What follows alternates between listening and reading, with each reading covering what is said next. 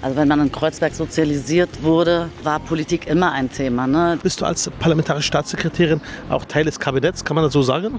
So ein Mischding, wa? Ich bin Mitglied der Bundesregierung. Bist du, genau. Hm? Genau. Legislative oder Exekutive? Jetzt wird schwer. Dann geht es um Verteilungskämpfe, Verteilungsfragen. Ich habe da mal eine Frage.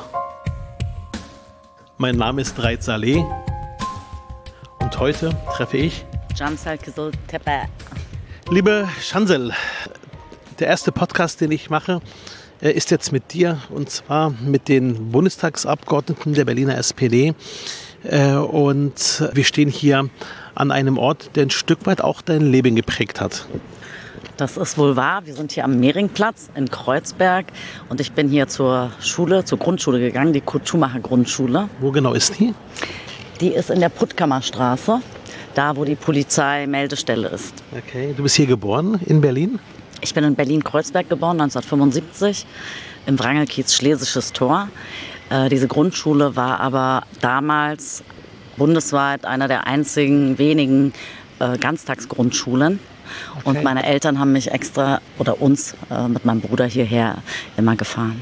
Okay, das heißt, du gingst hier zur Schule. Hast du noch Erinnerungen an die Schule damals in Kreuzberg, als du als äh, kleines Mädchen dann quasi deinen Weg in der Schule begannst? Was für Erinnerungen hast du da noch? Ja, sehr schöne Erinnerungen. Hm? Äh, wie gesagt, eine Ganztagsgrundschule war für uns und ist für viele Kinder äh, sehr wichtig, die von zu Hause aus nicht die Möglichkeiten haben, eben die Sprache gut zu erlernen, aber auch Unterstützung bei den Hausaufgaben zu haben, Ausflüge zu unternehmen. Du bist zweisprachig aufgewachsen? Äh, ich bin auch relativ früh in die Kita gekommen. Okay. Genau, zu Hause Türkisch natürlich. Meine Eltern haben. Wurde zu Hause Türkisch geredet? Zu Hause wurde Türkisch geredet, ja. ja. Genau, und in der Schule hast du dann das Deutsche erlernt? Und in der Schule das Deutsche erlernt und äh, dadurch, dass man den ganzen Tag da ist, ist das dann auch viel einfacher. Mhm, okay. Und das heißt, der Weg der ähm, Schanzel äh, damals in der Grundschule war nur geprägt von guten Momenten oder gab es auch so Situationen, wo du gesagt hattest, Mensch, äh, das, das geht nicht, ich werde hier als junges Mädchen mit türkischem Hintergrund anders behandelt oder gab es das Thema gar nicht? Oder war es immer so, nein, es war eine Clique, es war eine Schule, eine Klasse und es war ein Stück weit ganz normal? Das Thema gab es glücklicherweise gar nicht. Es war. Wenn wir in Kreuzberg waren? Ja, wir hatten an der Schule auch eine sehr gute Mischung. Wenn ich mir heutzutage meine Grundschule ansehe, sind da 100 Prozent Kinder mit Migrationshintergrund. Damals war das vielleicht ein Anteil von 20 Prozent und das machte es auch aus. Äh, die Verständigung auch. Ne? Mhm. Äh, wir haben uns verabredet nach der Schule oder wurden eingeladen zu Geburtstagsfeiern. Also das war alles äh, sehr, sehr schön. Mhm. Ich wurde auch von meinen Lehrern gefördert, muss ich sagen. Ich hatte einen Mathelehrer, Herr Marines, der lebt leider nicht mehr, aber er hat mich äh, sehr, sehr gefördert. Und wenn man bedenkt, so die politische Lage zwischen der Türkei und Griechenland. Hat, er hat einen griechischen Hintergrund er gehabt? Er hatte einen griechischen Hintergrund. Okay. Aber er hat mich gefördert wie keinen anderen. Das ist schön, das ist schön. Und dann bist du von der Grundschule äh, dann gewechselt in die Oberschule. Wo warst du dann auf der Oberschule? Das war auch in Kreuzberg. Auch in Kreuzberg? Ja. Okay. Ähm, das Hermann-Hesse-Gymnasium in der Bürgstraße, Schönleinstraße in der Gegend. Dort habe ich dann äh, mein Abitur gemacht. Äh, das Thema Politik, spielte das damals für dich äh, schon eine Rolle? Spielte das Thema Politik äh, für dich damals im Elternhaus eine Rolle? Oder war das in diesem Augenblick, in dieser Phase deines Lebens noch gar kein Thema? Politik spielte damals auch eine Rolle und als Kreuzbergerin, also wenn man in Kreuzberg sozialisiert wurde, war Politik immer ein Thema. Ne? Die legendären 1. Mai-Demonstrationen, die Auseinandersetzungen um äh, die Verteilung des Wohlstandes. Das war auch in den 80er Jahren, 90er Jahren immer sehr aktuell. Ich erinnere mich auch, dass wir damals als äh, Schülerinnen und Schüler äh, gegen Kürzungen im Bereich der Bildungspolitik demonstriert haben. Hat mich immer begleitet, Politik.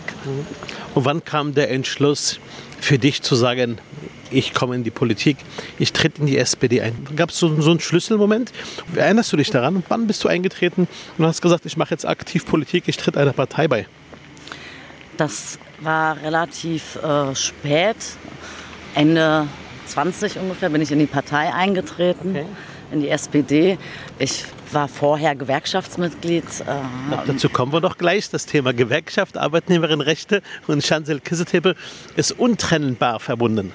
Ja, also ich war erst Gewerkschaftsmitglied, muss ich sagen. Relativ Gewerkschaft. früh auch.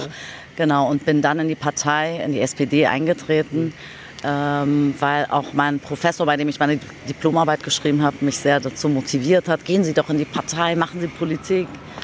Und dann bin ich ähm, in die Sozialdemokratische Partei Deutschlands, was sehr naheliegend ist, eingetreten. Das heißt, du bist eingetreten, weil du motiviert worden bist und du warst selbst vorher äh, Gewerkschafterin, bist Gewerkschafterin nach wie vor.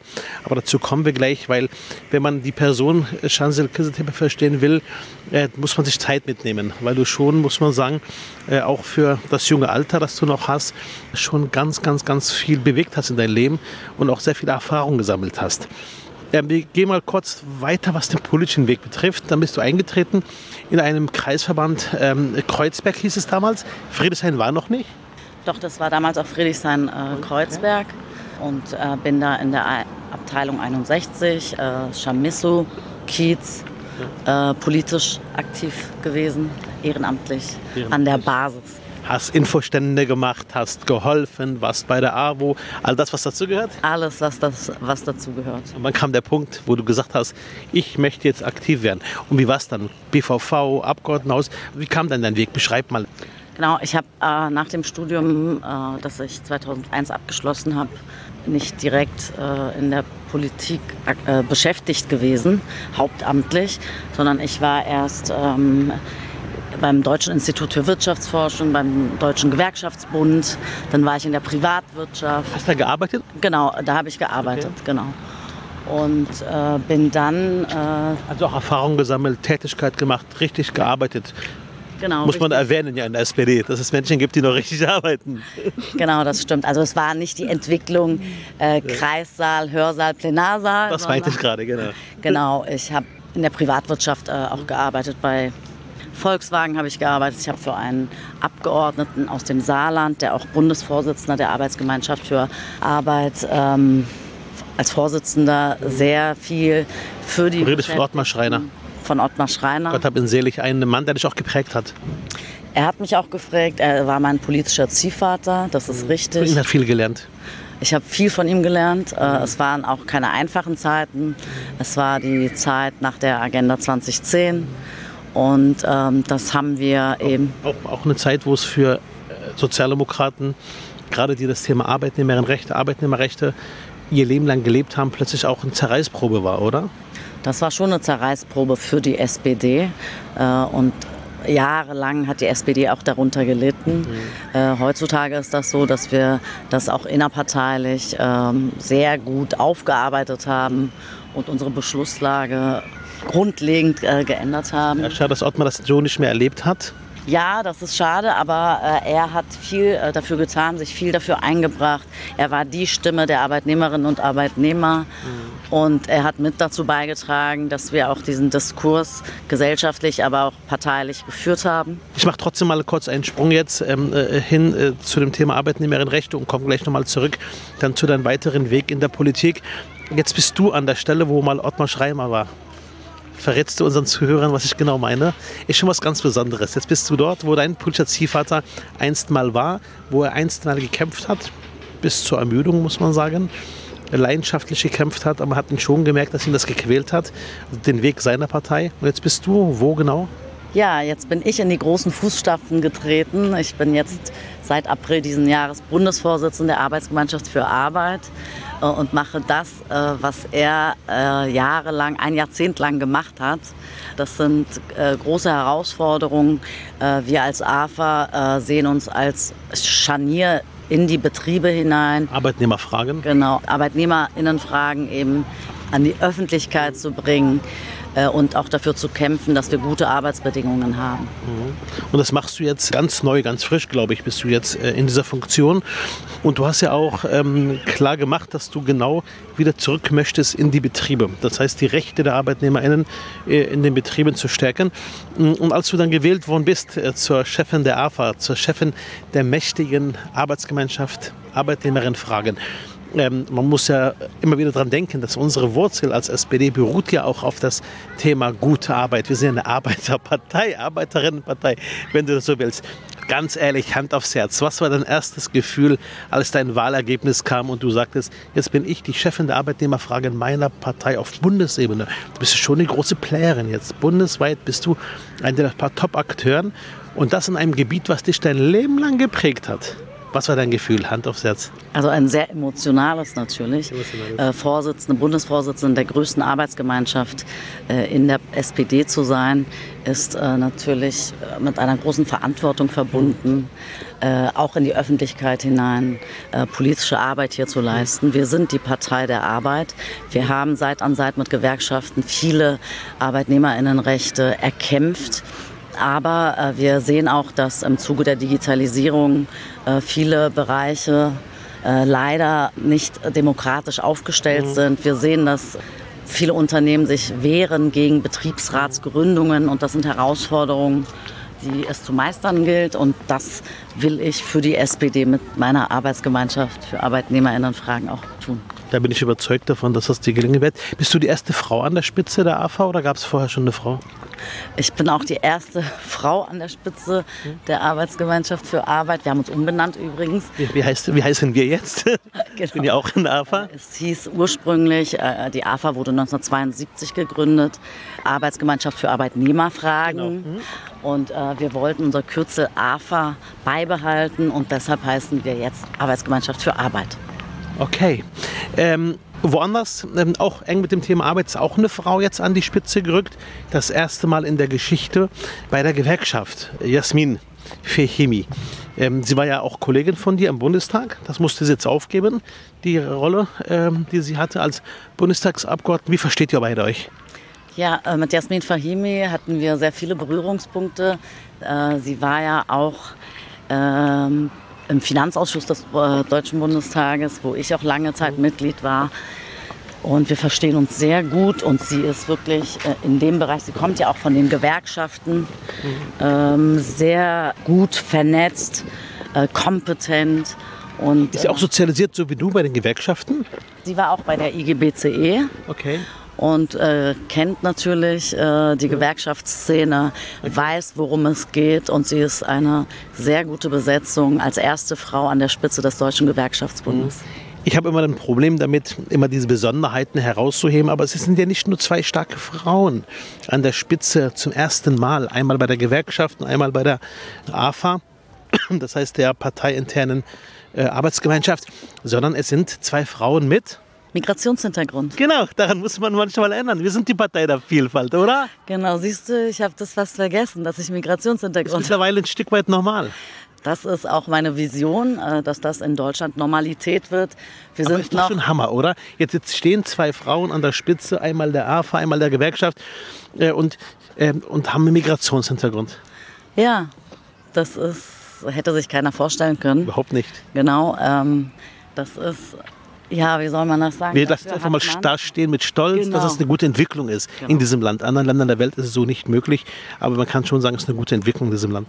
Ja, total. Dafür ähm, setzen wir uns auch ein. Wir sind uns mhm unserer Vielfalt auch bewusst natürlich, tragen das aber nicht vor uns her. Machen wir tatsächlich nicht. Ist ein Stück weit normaler geworden. Also die ersten Schritte, die wir auch gemacht haben, ich habe ja auch ein Stück weit Migrationshintergrund, waren schon schwieriger. Aber jetzt ist es mittlerweile schon so, dass man sagen kann, die Partei, die lebt das schon vor. Genau, das war auch nicht einfach natürlich. Das kannst du auch äh, erzählen, mhm. äh, ich auch. Aber äh, dadurch, dass wir in der Partei uns engagiert haben, äh, sehr lange Zeit, äh, wird das natürlich auch dann irgendwann zur Normalität und das ist auch richtig so. Mhm. Das heißt, du siehst dich wieder auch als Vorkämpferin, äh, auch für die gute Sache. Ähm, wie reagieren denn deine Freunde? Hast du noch Freunde im normalen Leben? Ich habe noch Freunde, die nicht in der Partei sind äh, und aus dem normalen Leben, aber man hat natürlich sehr, sehr wenig Zeit.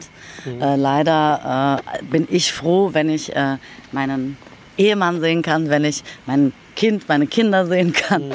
Äh, die Zeit ist sehr, sehr ähm, knapp. Mhm, ja. Genau. Aber die sind schon mega stolz, dass man sagt, hier eine aus dem Kiez, eine aus Kreuzberg sind wir hier, hat es geschafft. Sie ist jetzt ganz, ganz, ganz weit oben angekommen. Ja, total. Also wenn ich äh, den bekannten Freunden, Verwandten begegne in Kreuzberg, dann sind die total stolz. Auch an meiner Grundschule Auch die Familie? zum Beispiel. Meine Familie natürlich, mein Vater, meine Eltern sind als sogenannte Gastarbeiter äh, äh, nach Deutschland eingewandert. Und wer hätte das gedacht, dass ihr Kind einmal es in das höchste Haus in den Deutschen Bundestag schafft. Und jetzt bin ich parlamentarische Staatssekretärin. Also das sind unglaubliche Sachen, äh, die natürlich meine Eltern total stolz machen. Mhm, Definitiv, darauf können die auch stolz sein. Das, was du leistest, ist schon äh, extrem. Und auch, wie gesagt, die Vorbildrolle darf man nicht verkennen. Chancel, du bist jetzt ähm, weitergesprungen. Ich möchte trotzdem gerne einen Schritt zurückgehen. Du bist dann hier äh, sozialisiert in dem Kreisverband Friedrichshain-Kreuzberg. Kein ganz einfacher Kreis in der Berliner SPD, ein sehr engagierter Kreis, so würde ich es formulieren, mit vielen Ideen und mit viel Überzeugung, äh, für die er auch kämpft. Da gab es eine Debatte innerhalb der Berliner SPD, innerhalb der deutschen SPD, die dir schon wehgetan hat. Jeder von uns hat so einen Moment, wo man sagt, Mensch, Leute, ich verstehe euch nicht mehr. Ihr seid echt nicht wirklich gerade das, was ich als meine Herzenspartei bezeichnen kann. Ich habe auch so einen Moment, das war Thilo Sarrazins Buch, äh, beziehungsweise eine Aussage in seinem Letter-Interview, wo die Parteiführung ihn Nützlichkeit bescheinigt hat und gesagt hat, der Mann hat recht. Damit haben wir ganz, ganz vielen Hunderttausenden, Millionen Menschen vors Kniebein gestoßen, die immer gesagt haben, teilweise im gebrochenen Deutsch, die SPD ist unsere Partei. Das hat mich bis heute bewegt. Gab es bei dir auch so einen Moment, auch so einen Punkt oder sagst du, nee, alles tutti, lief alles gut in den letzten vielen Jahren? Das ist auch ein Punkt, den ich, äh, natürlich, du hast auch Migrationshintergrund, ich. Und wenn ein Herr Sarrazin behauptet, wir würden äh, intellektuell äh, nichts beitragen für diese Gesellschaft und die Menschen mit Migrationshintergrund seien nur Gemüsehändler und Kopftuchträger, dann verletzt das einen sehr, sehr tief. War das ein Punkt bei dir auch gewesen? Ja. Diese Phase war auch so. Absolut. Wir Okay. haben ja auch für seinen Parteiausschluss äh, sehr lange von Kreuzberg aus äh, gekämpft. Ihr habt unterstützt damals auch mein Verfahren, damals als junger Genau. Abgeordneter. Habt ihr auch, auch mein Verfahren angeschlossen, glaube ich auch. Genau, das war auch Das war sehr der einzige gut von dir. Kreisverband, glaube ich. Ja. Pankow und Spandau, die drei, glaube ich, Kreis, Ja. oder? Genau, das war auch sehr gut von dir, dass du dieses Verfahren auch äh, initiiert hast. Und äh, es hat ja ein bisschen länger gedauert, aber wir haben es dann äh, erreicht. Ein Sozialdemokrat oder eine Sozialdemokraten dürfen sowas nicht sagen. Hat das trotzdem im Nachgang auch noch Schaden hinterlassen, auch hier in deinem Bezirk? Gibt es Menschen, die immer noch aufgrund der Phase vielleicht gesagt haben, nö, wir orientieren uns um, wir treten nicht der SPD bei, auch wenn es normal war, dass Migranten zur SPD gehen. Nee, wir gehen jetzt einfach mal zu den Grünen oder zur Linken. Gab es das bis heute? Gab es den Schaden oder sagst du, nee, es, äh, ich will es wirklich verstehen. Was hat es ausgemacht hier bei dir im, im Wahlkreis, bei dir zu Hause? Ist ja, deine Heimat, wo du hier bist. Ja, klar, äh, in Kreuzberg ist der Anteil der Menschen mit Migrationshintergrund äh, viel, viel größer als in anderen Bezirken. Und äh, wenn wir Wahlkämpfe hatten, auch im letzten Wahlkampf letztes Jahr, man hört das noch immer, nee, Zar Sarrazin-Partei äh, wählen wir nicht. Ne? Ma- Bis heute hörst du das? Heute hört man das. Wirklich? Genau. Und, äh, Auch von Migranten oder vor allem von Migranten? vor allem von Migranten. Das hörst du bis heute? Genau. Okay. Ne, und das hat schon äh, sehr verletzt, diese rassistischen Vorwürfe, äh, dass viele auch ausgetreten sind. Ja? Mhm. Stimmt, die Phase gab es ja noch Austritte. Ein, auch ein ganz bekannter Europaabgeordneter der Grünen, der war mal vorher Sozialdemokrat oder auch andere mittlerweile aktive Leute. Stimmt, das war die Phase Ja. gewesen. Ja. Und dann kamst du irgendwann und hast gesagt, ich möchte in, was hast du gesagt, in die BVV-Abgeordnetenhaus oder gleich in den Bundestag? Wenn schon, denn schon. Ich habe gesagt, äh, ich möchte für den Bundestag kandidieren. Okay, das ist direkt in den Bundestag. Wenn, dann richtig. Und hat es im ersten Anlauf geklappt? Es hat im ersten Anlauf geklappt über die Landesliste der SPD.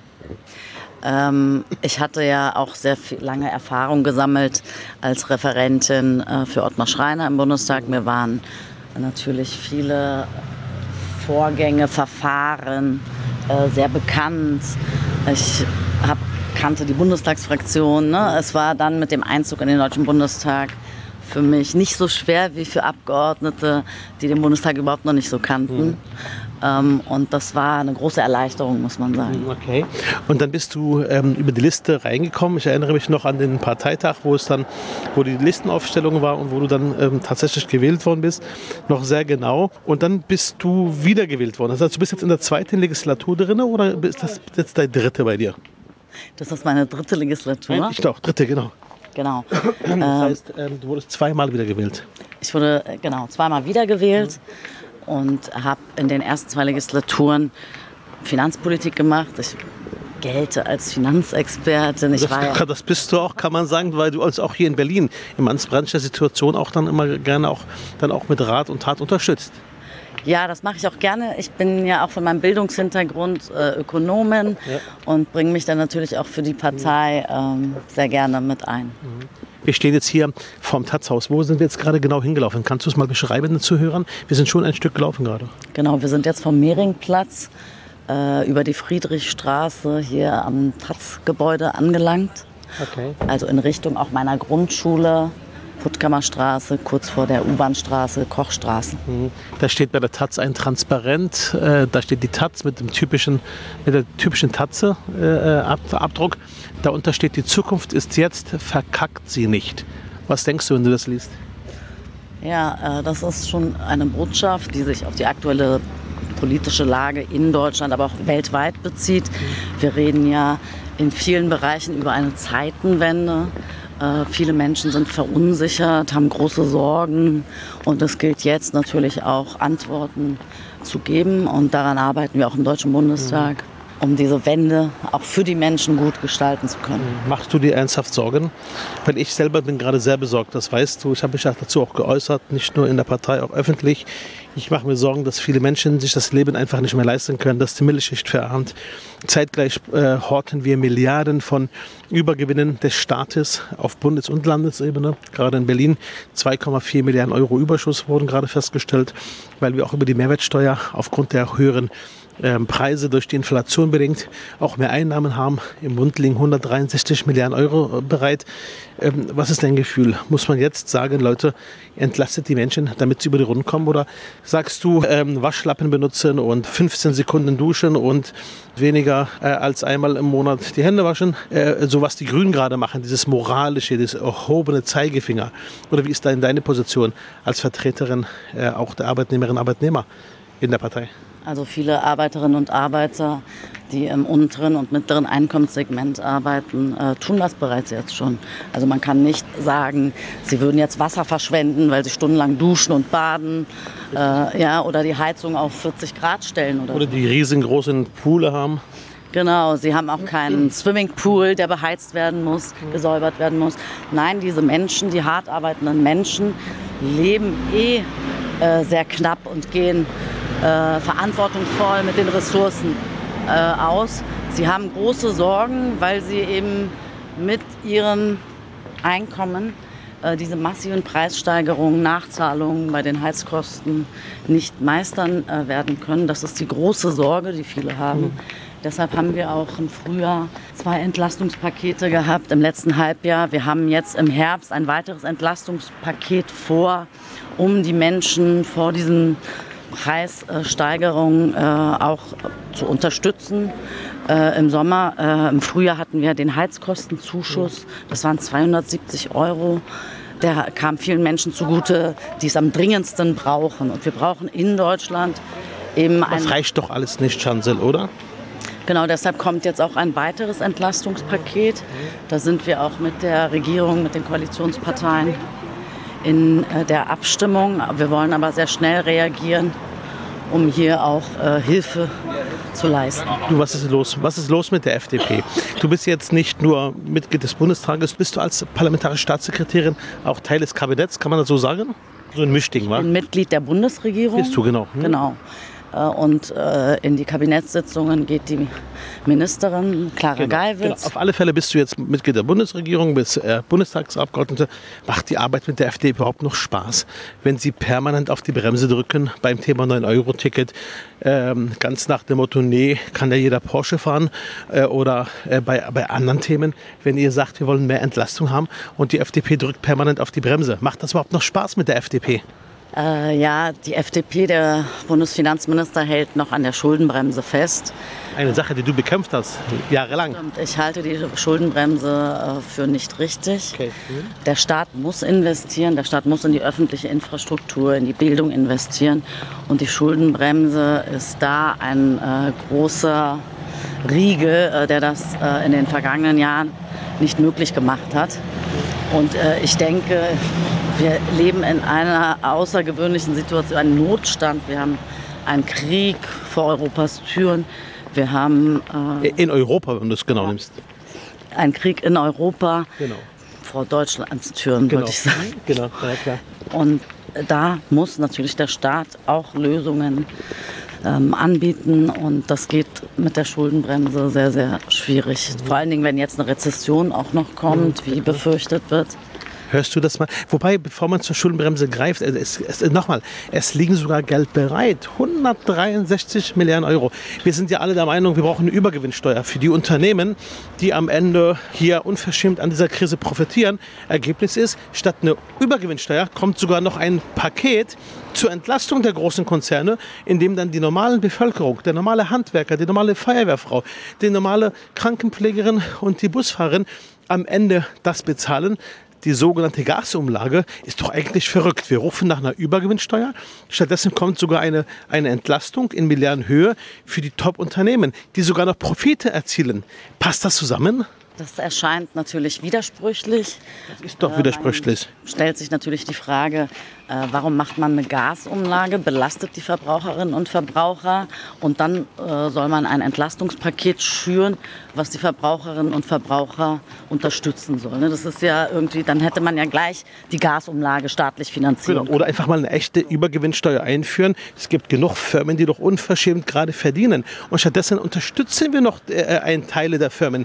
Ich meine, ich habe es ja gestern gehört von den Herrn Lindner oder Herr Habeck, der gesagt hatte, die müssen überhaupt gar keinen Nachweis bringen, dass sie Defizite haben. Stimmt das?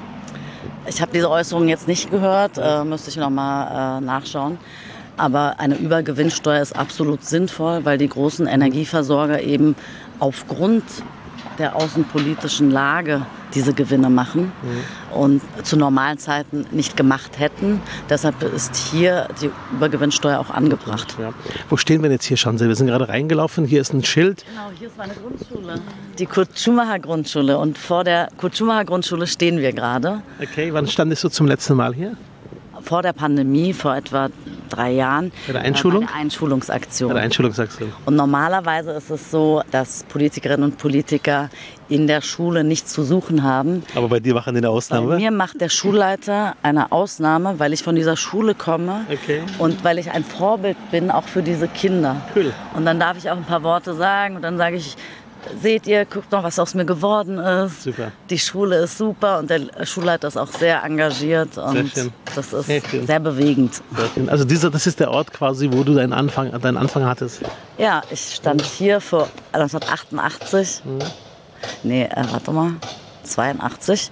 Äh, mit meiner Schultüte und habe sogar noch ein Foto davon mhm. und wurde hier eingeschult.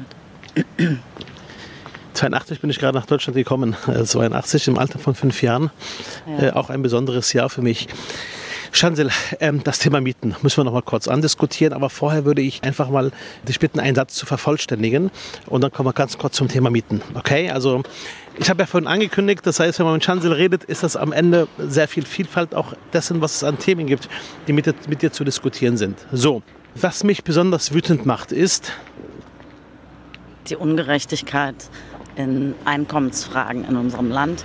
Wir haben eine sehr große Ungleichheit in Deutschland und leider haben wir keine politischen Mehrheiten seit Jahren schon äh, dafür, um das zu ändern. Am liebsten fahre ich zur Arbeit mit meinem E-Roller. Hast du einen E-Roller? Ich habe einen E-Roller. Ja. Damit fährst du ab und zu zur Arbeit? Ja, sehr häufig, muss okay. ich sagen. Okay, super, okay. Das ist ein sehr äh, befreiendes Gefühl. Der Wind, Fahrtwind tut gut. Mhm. Also man fühlt sich fast wie in Griechenland. Okay. Wenn ich an den 1. Mai in Kreuzberg denke, dann? Dann geht es um Verteilungskämpfe, Verteilungsfragen, ähm, die zurechtgestellt werden. Okay. Ich muss jetzt nicht beantworten, ein Nicken oder ein Kopfschütteln reicht aus. Warst du auch schon mal bei der legendären 1. Mai-Demo dabei? Ich sage jetzt dazu nichts. Okay, weiter. Sehr gut, okay. Ähm, okay, Berlin. Bei Berlin empfinde ich Heimat. Heimat. Ja, Heimat. Normalerweise wird man in der Partei geprügelt für den Begriff der Heimat, aber du sagst jetzt, ich empfinde Berlin ist meine Heimat. Ja, ich äh, empfinde Berlin als meine Heimat. Ich habe Sehnsucht nach Berlin, wenn ich im Urlaub bin oder woanders unterwegs bin. Ja, hier fühle ich mich zu Hause. Und das ist auch gut so. Du bist ja jetzt auch stellvertretende Landesvorsitzende geworden. Das heißt, du bist jetzt ganz eng im Team mit Franziska und mir äh, und hast dann gleich auch gesagt, dass du das Thema Arbeitnehmerinnenrechte auch da bespielen möchtest, auch hier im geschäftsführenden Landesvorstand. Ähm, aber ein anderes Thema, was du jetzt auch politisch, beruflich machst, ist natürlich das Thema Bauen und das Thema Mieten. Und gerade Berlin ist eine Situation, wo das Thema Mieten letztendlich auch eine Existenzfrage darstellt. Was genau äh, ist dein Aufgabenbereich? Mal so zur Einordnung für die ZuhörerInnen. Genau, ich bin äh, seit Juni diesen Jahres stellvertretende Landesvorsitzende und da möchte ich natürlich auch äh, mich einbringen und äh, die ArbeitnehmerInnen-Themen, äh, Mitbestimmung, äh, auch öffentlich wirkungsvoll zur Sprache bringen. Berlin ist ein äh, Wirtschaftsstandort, der sehr attraktiv ist für viele Unternehmen. Aber wir erleben in Berlin, dass die Mitbestimmungsrechte nicht so wahrgenommen werden oder als Hindernis gesehen werden. Und äh, daran mitzuwirken, dass die Beschäftigten sich hier auch in ihren Betrieben mit einbringen können für gute Arbeitsbedingungen. Äh, das ist einer meiner Ziele. Äh, und der zweite Bereich, wo ich mich auch einbringen will, ich habe eigentlich drei Bereiche, muss ich sagen. Ja. Der zweite. Das ist der dritte. Bei Miete ist der zweite Bereich? Steuern, Finanzpolitik. Genau, okay. ne? also, mhm. genau, der zweite Bereich ist Mieten, Stadtentwicklung. Lerne jetzt auch im Ministerium sehr, sehr viel. Hatte mhm. aber auch sehr viele Erfahrungen schon vorher als äh, Bundestagsabgeordnete, weil Friedrichshain-Kreuzberg ein äh, Kiez ist, eine, ein Bezirk ist, bundesweit, wo alles äh, sich erst entwickelt hat. Ne? Es war in anderen Metropolen vielleicht noch kein Thema, aber in Berlin hatten wir eine sehr starke Verdrängung schon den letzten, seit den letzten 10, 15 Jahren. Und es hat sich jetzt auf viele Metropolen ausgeweitet und es ist bundesweit ein Thema. Und äh, gemeinsam mit den Mieterinitiativen haben wir uns auch dafür eingesetzt, dass es da Änderungen gibt. Das haben wir dann in politischen Konstellationen, die nicht ganz einfach waren, mit der Union, zum Beispiel in der Großen Koalition, unsere Akzente gesetzt. Und das möchte ich jetzt auf Bundesebene fortführen, mhm. aber auch auf Landesebene diese Themen bearbeiten. Ansonsten Steuer- und Finanzpolitik ganz, ganz wichtig. Äh, da möchte ich mich auch einbringen. Okay, das ist gut. Vielen Dank. Wir kommen zum Abschluss und im Abschluss hast du die Möglichkeit, bei zwei Begriffen die einen Begriff auszusuchen. Okay? Ja. Jutti. Herz oder Verstand? Herz. Bist du ein Herzmensch, wa? Ja. Ich bin ein Bauchmensch, ja. ja auch ein Bauchmensch. Das heißt, du sagst auch, du entscheidest auch vom Bauch und auch so vom Gefühl heraus, was richtig ist. Wenn es sich nicht gut anfühlt und du merkst, es ist nicht gerecht, ist, ja. dann sagst du, ja, absolut. Okay. Und mein Bauchgefühl hat mich selten im Stich gelassen, sage ich mal. Mhm. Okay. So. Fahrrad oder E-Roller? E-Roller. Schlechtes Gewissen?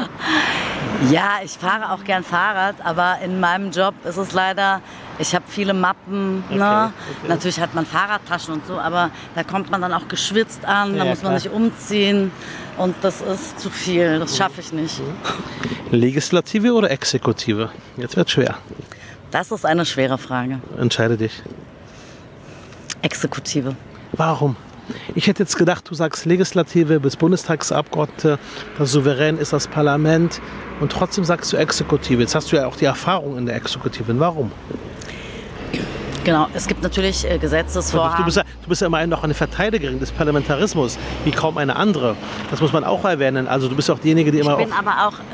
Äh, ja, vielleicht war das eine falsche Antwort. Legislative und Exekutive. Ich bin ja beides. Ich bin ja auch Abgeordnete. Ja, aber ich weiß, und ich erinnere mich auch, dass du diejenige bist, die massiv auch die Parlamentsrechte verteidigt und äh, auch auf, äh, äh, im Grunde genommen schäumst vor Wut, wenn man versucht, Parlamentsrechte einzuschränken und ähnliches. Also du legst immer schon Wert auf einen starken Parlamentarismus.